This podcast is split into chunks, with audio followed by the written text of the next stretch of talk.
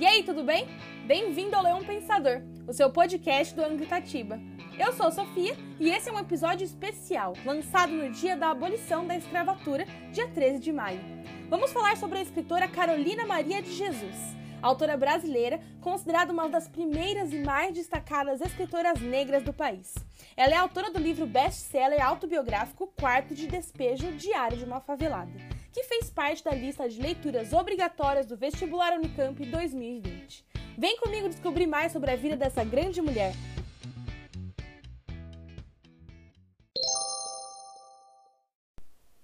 Carolina Maria de Jesus é uma das primeiras autoras negras publicadas no Brasil e teve sua vida atravessada pela miséria e pela fome. Favelada e catadora de papel, ela narrou em seus escritos a vida dura que teve desde a infância. Seus textos são como um instrumento de denúncia social. São produzidos por alguém que viveu nossas condições de vida diariamente. Suas mais de 5 mil páginas manuscritas, entre romances, contos, crônicas, poemas, peças de teatro, canções e textos de gênero híbrido, confrontam regras da tradição literária e da norma padrão culta da língua. E você acha que foi só aqui no Brasil que ela foi reconhecida? Carolina foi publicada em mais de 40 países e traduzida para 16 idiomas diferentes. Carolina nasceu em Sacramento, Minas Gerais, em 14 de março de 1914. Filha de negros que migraram para a cidade no início das atividades pecuárias na região.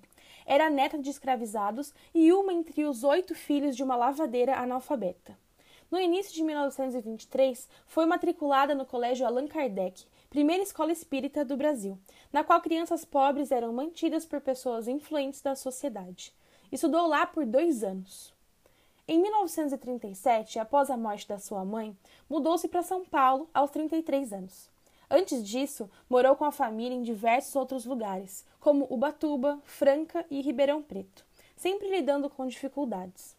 Já na capital, Carolina e seus três filhos, João José, José Carlos e Vera Eunice, moraram por um bom tempo na favela do Canindé.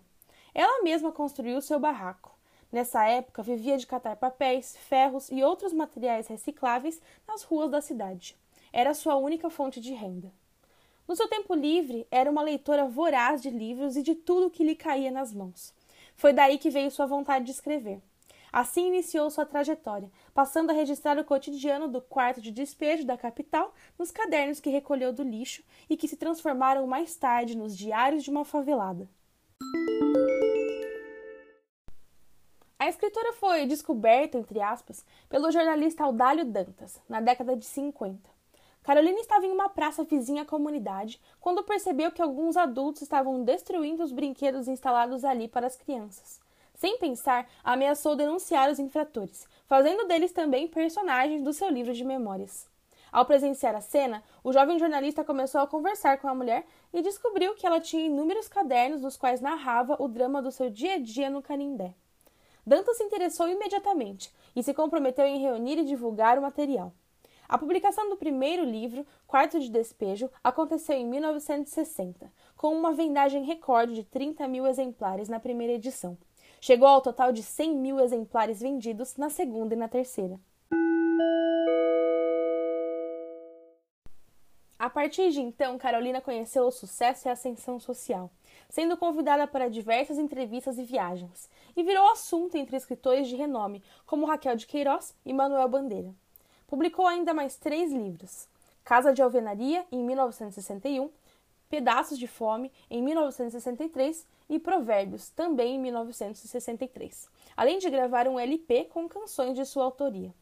Saiu da favela e mudou-se para uma casa no bairro de Santana, mas o lampejo da fama durou pouco em suas próprias palavras, tinha virado um artigo de consumo, alguém que é vista com curiosidade, mas descartada depois que a moda passa. Teve de voltar à condição de catadora de papel para garantir a sua sobrevivência. Suas outras obras foram lançamentos póstumos. Diário de Bitita, de 1982, veio de manuscritos da autora.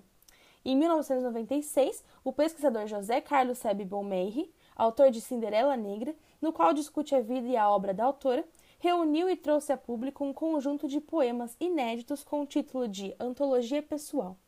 Existem mais algumas outras obras de Carolina, mas nenhuma repetiu o sucesso de público de Quarto de Despejo.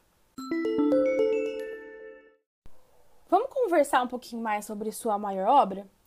O livro de estreia da autora foi o que mais lhe rendeu fama e importância em nossa literatura. Escrito em papéis que coletava dos lixos das ruas da metrópole, separados entre os outros materiais recicláveis que garantiam seu sustento, Quarto de Despejo é um compilado dos diários da vida de Carolina e reverbera em suas páginas a dureza da fome, o cheiro do lixo e a existência de tantos brasileiros que vivem em meio à miséria e aos dejetos. Um quarto de despejo é onde fica tudo que não se quer mais, aquilo que se afasta dos olhos, que é descartável, indesejado. O livro revela ao leitor as condições degradantes de quem vive das sobras, num contexto de extrema pobreza da favela do Canindé, onde humanos conviviam com ratos e abutres, e o rio Tietê, muito próximo, tantas vezes inundava os barracos com lixo e dejetos. A sujeira é um tema constante, juntamente com a pobreza, a fome e o racismo. Sem dinheiro nem para comprar sabão, Carolina expõe um preconceito existente dentro da favela. Em um trecho da obra, ela diz: Eu sou negra, a fome é amarela e dói muito. E assim, no dia 13 de maio, eu lutava contra a escravatura atual, a fome. A luta constante para conseguir dar de comer aos filhos e também se alimentar repete-se incessantemente, dividindo espaço com os acontecimentos da favela. A prostituição, os efeitos destruidores do álcool, a constante violência de homens que espancam suas esposas e o quanto essas mesmas esposas criticavam Carolina por ela não querer se casar. Quarto de Despejo tornou-se um best-seller e é um importante meio de denúncia de um Brasil extremamente desigual. Uma tentativa literária de escapar das condições de vida sem o mínimo necessário para a sobrevivência.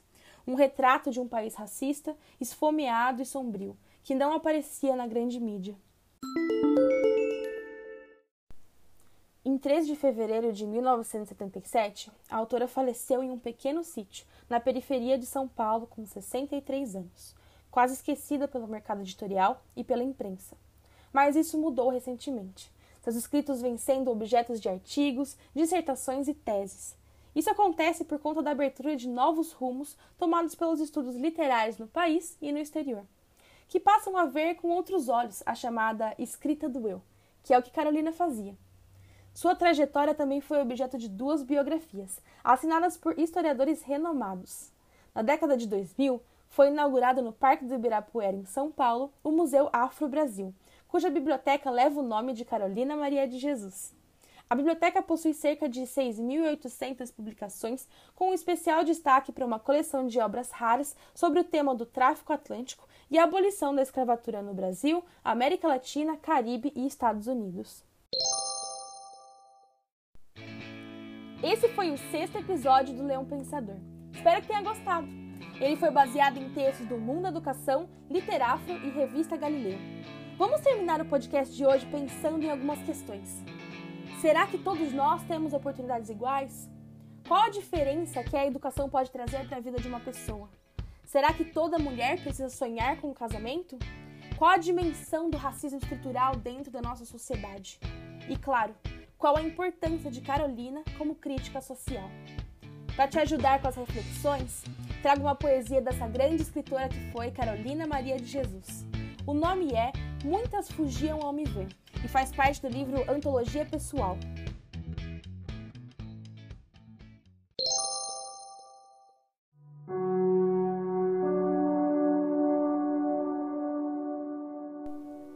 Muitas fugiam ao me ver pensando que eu não percebia. Outras pediam para ler os versos que eu escrevia. Era papel que eu catava para custear o meu viver, e no lixo eu encontrava livros para ler. Quantas coisas que eu quis fazer, fui tolhida pelo preconceito. Se eu extinguir, quero renascer num país que predomina o preto. Adeus, adeus, eu vou morrer. E deixo esses versos ao meu país. Se é que temos o direito de renascer, Quero um lugar onde o preto é feliz.